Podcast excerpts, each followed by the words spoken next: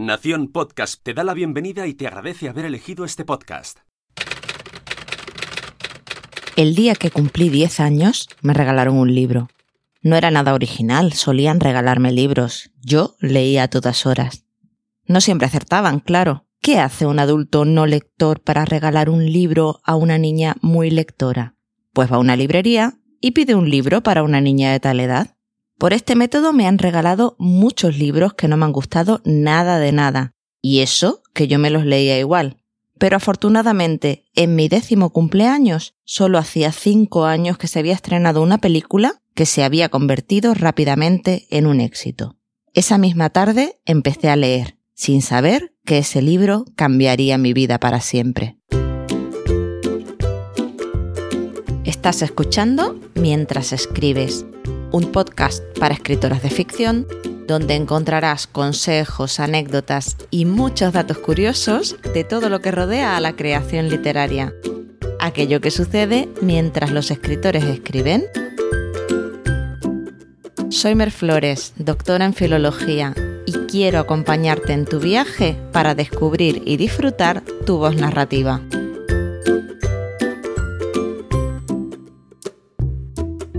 Como te decía, empecé a leer aquel libro inmediatamente. Conocía la historia y no estaba nada mal.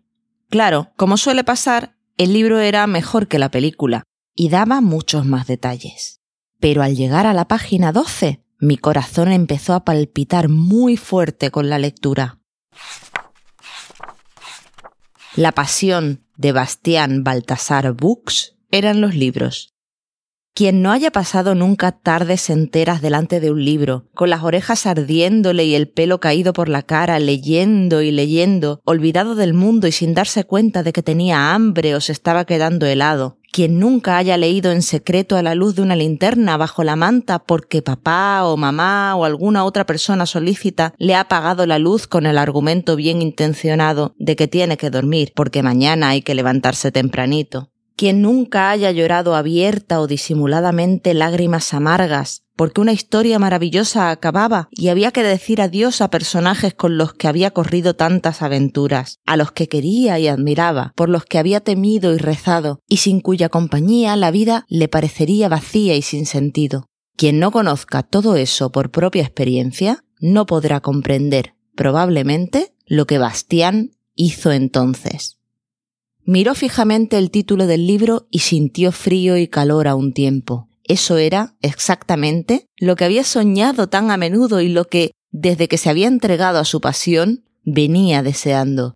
Una historia que no acabase nunca. El libro de todos los libros. Tenía que conseguirlo, costase lo que costase.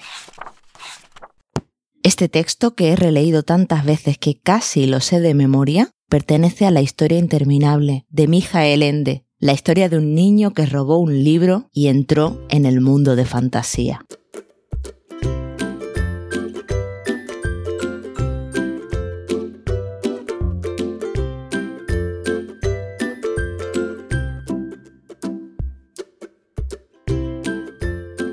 Mijael Ende nació el 12 de noviembre de 1929 en Alemania.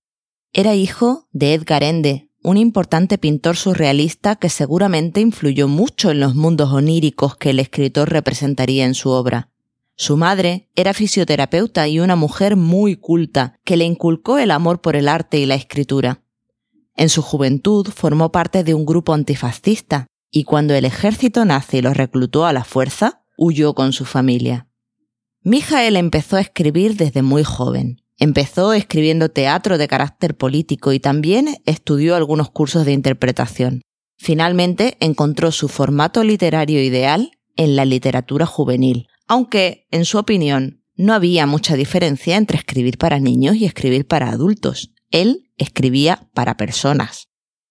En 1960, tras dos años de rechazos editoriales, logró publicar su primera novela, Jim Botón y Lucas el Maquinista, por la que fue galardonado con un premio muy prestigioso como mejor libro del año para público infantil en Alemania. Fue tal el éxito que dos años más tarde acabaría publicando incluso una secuela.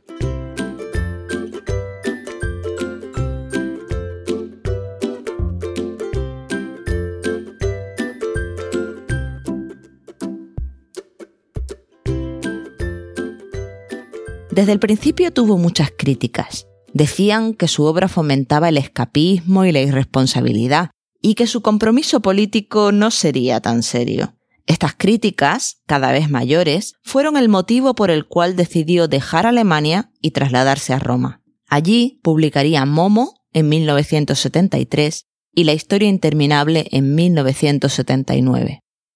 Los especialistas de su época lo calificarían como el último escritor romántico alemán. En sus obras había una profunda crítica social y una invitación a los lectores a que se abrieran a otras realidades. Él decía, si las personas olvidan que tienen un mundo interior, entonces olvidan sus propios valores.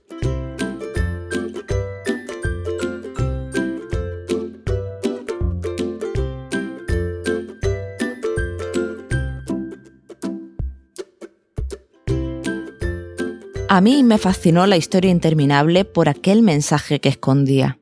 Iba mucho más allá que la película, que a partir de aquel momento dejó de gustarme por completo. Y como curiosidad, te diré que él la calificaba de repugnante y de orgía kids.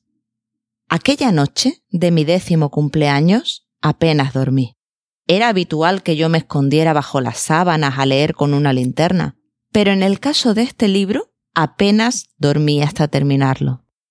Y mi favorita era la segunda mitad del libro, cargada de historias en que Bastián iba creando nuevas realidades en el mundo de fantasía, historias que siempre terminaban con pero esa es otra historia, y debe ser contada en otra ocasión. Ese debe ser contada yo me lo tomé como un imperativo moral. Me identifiqué muchísimo con Bastián desde el principio de la novela, y al conocer su lado creador, sentí por primera vez seriamente el gusanillo de la escritura. Yo ya había escrito pequeños cuentos en el colegio e incluso había ganado algún premio, pero para mí había sido como un juego. En aquel momento me empeñé en ser yo quien continuara todas esas historias inacabadas de la historia interminable. Hoy me hace gracia la ocurrencia porque seguramente no fui la única en pensarlo. Pronto me di cuenta de que era un imposible. De cada historia que escribía surgían varias más, pero ya no tenía remedio. Me había enamorado completamente de la escritura y del arte de contar historias.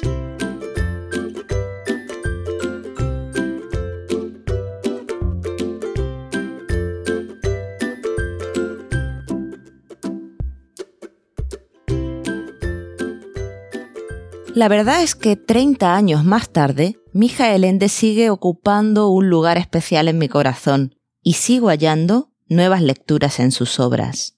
He llorado la muerte de varios escritores, pero el primero de ellos fue Mijael Ende, cuando murió a mis 15 años, el 28 de agosto de 1995, de un cáncer de estómago.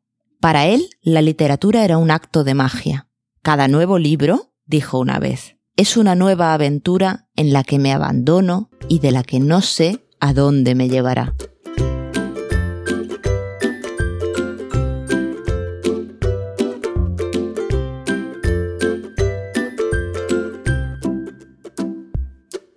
Hay muchas otras anécdotas relacionadas con Mijael Ende, como su curiosa afición a las tortugas, pero esa es otra historia y debe ser contada en otra ocasión o en este caso, en otro lugar. Puedes verla en merflores.com barra ende. En el próximo episodio hablaremos de una princesa poeta. Pero antes, cuéntame, ¿alguna vez has sentido la tentación de continuar una historia escrita por otra persona? ¿Cuál? Cuéntamelo en redes sociales donde puedes buscarme como Mer Escritura o en merflores.com barra ende. Espero tu comentario. Y hasta entonces, que la musa te acompañe.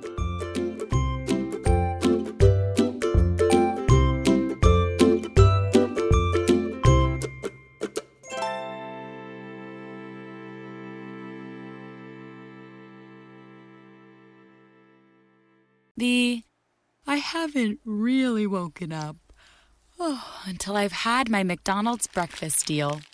And I know this is true because before breakfast, I put my phone in the refrigerator and couldn't find the keys that were already in my hand. Nothing gets the morning going like the first sip of an iced coffee. Get any size and any flavor for 99 cents until 11 a.m. Price and participation may vary. Ba-da-ba-ba-ba. McDonald's. I'm loving it.